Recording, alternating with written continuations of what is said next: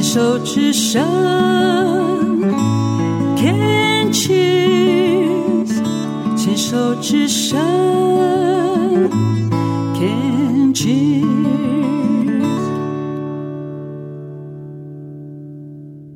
这里是牵手之声，Can cheers。网络广播电台，您现在收听的节目是凯西的十一号公路，我是主持人凯西。Hello，听众朋友们，大家好。这个节目呢，播出的时间是在每个月第二个星期四的晚上十点钟做首播。节目播出之后呢，大约会是在隔两天的时候会上架到各大串流平台，像是 KKBOX、Apple Podcast、Spotify 等平台。那么错过在电台的节目首播时间的话呢，也可以在串流平台做收听哦。这个节目呢，会有四个单元，分别是过生活做什么，要运动为什么，想成长。学什么，以及说感谢，听什么，总共有四个单元。那这四个单元呢，会不定期的轮流做组合播出，通常都会有的是过生活做什么，也就是现在这个单元。那么在今天的这个过生活做什么的单元里面呢，凯西想要和听众朋友们来聊一聊我去日本玩的一些旅游的一些小小的看见。最近啊，身边好多朋友们啊都去日本，不只是日本啊，也有飞欧洲的朋友也不少。我想，就是因为在这个疫情相对来到所谓的后疫情时代，很多人呢已经开始迫不及待的飞出国门去玩。那么，当然相对的，在现在的时间点出国玩。就我所知，好像机票上面跟住宿费用呢，都诶算是涨价了不少。那我还觉得自己算是蛮幸运的是，因为我是在去年底的时候，然后预定的是。今年的行程，所以算是预定的时间早，然后在这个机票还有住宿的费用上面，嗯，我觉得应该算是相对来讲比较划算跟经济实惠，所以就是这个在。诶，旅费上面的负担上面，相对现在出发的话呢，会少一些些这样子。我这次呢是到日本的京都，主要是到京都去玩，然后还有到东京，但是东京停留的天数相对来讲就是少一些些，因为主要的景点跟想去的地方是在京都。距离我上一次去日本玩已经是五年前的事情，然后五年前我是只有去东京，那么这。一次因为想去京都没有去过嘛，所以就去看一看。然后我是跟我的姐姐们，就是一起来个姐妹旅游。然后我觉得京都跟之前去过的东京和大阪是非常不一样的一个地方，因为京都很多人知道，就是它就是古色古香，非常的诶很多寺庙，然后很多历史的建筑。那我这一次去的呢，就是有锁定几个点想去，然后有几个。嗯，想做的事情要去，比方说呢，就是希望可可以体验和服啦，但是后来呢，没有做这件事啊。为什么没有做呢？其实是因为到了京都当地之后的行程，我们是自由行，然后我觉得。到了当地之后，发现太多可以逛了，而且京都实在是太美了。我是很喜欢这样子充满历史的地方，虽然我对历史没有什么兴趣，但是因为建筑都是古色古香，然后有许多都是古迹，甚至有不少是世界文化遗产，所以像这样子的地方我很喜欢，然后也喜欢多多看。所以就是虽然穿着和服体验。是我本来很期待要做的事情，因为行程上面就是逛得比较悠闲，然后比较随意，所以后来就决定时间上面不想要被和服体验绑住，就决定呢当天有安排这个行程，但是我当天后来就是跟姐姐们讨论之后呢，我就决定放弃这个和服体验。所以虽然会觉得有一点点可惜，但是倒不至于会有遗憾呐、我总是觉得在旅游啊。就是会有很多你想不到的事情，然后跟很多的变化跟变数，可是这些就是旅行带来的一些乐趣。那么，我觉得跟姐姐们一起出游玩还。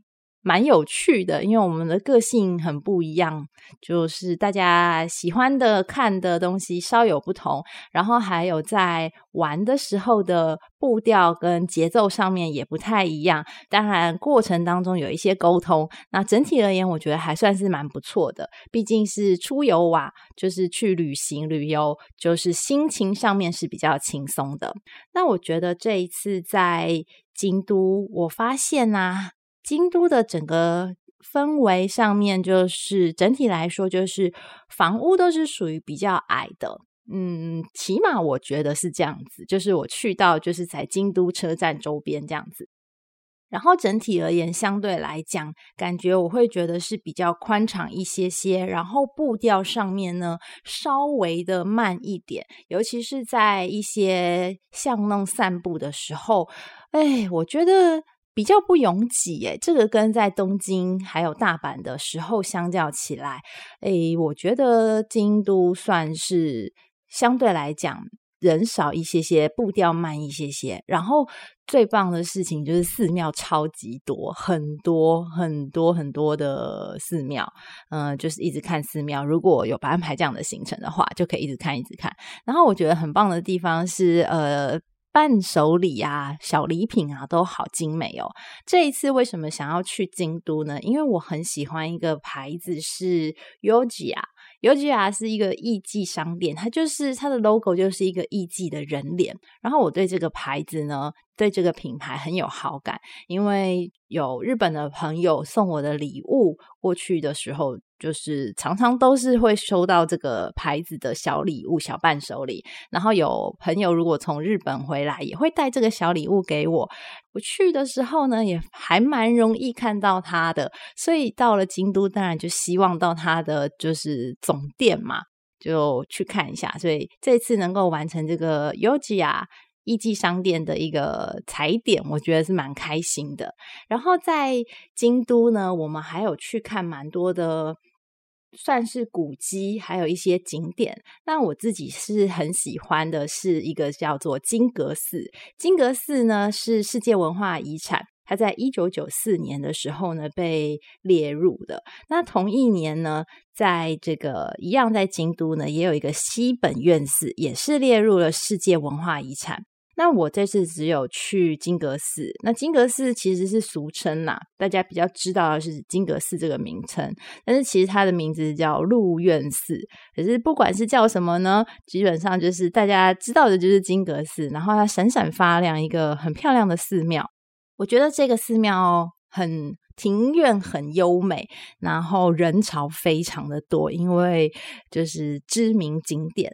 然后另外还有一个是福建道和神社，里面有一个千本鸟居，哇，我很喜欢走在那个千本鸟居里面，诶，就是整个是红色，鸟居是红色的，然后有上千个，哇，走起来。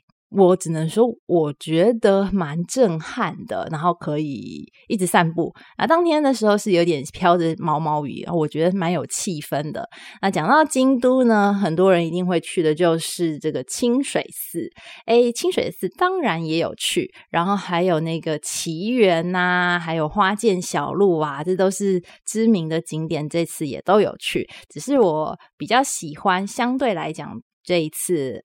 踩点的行程来说，我自己是比较喜欢金阁寺，还有福建道和神社。那为什么呢？我也说不出来，有时候就是一个感觉嘛。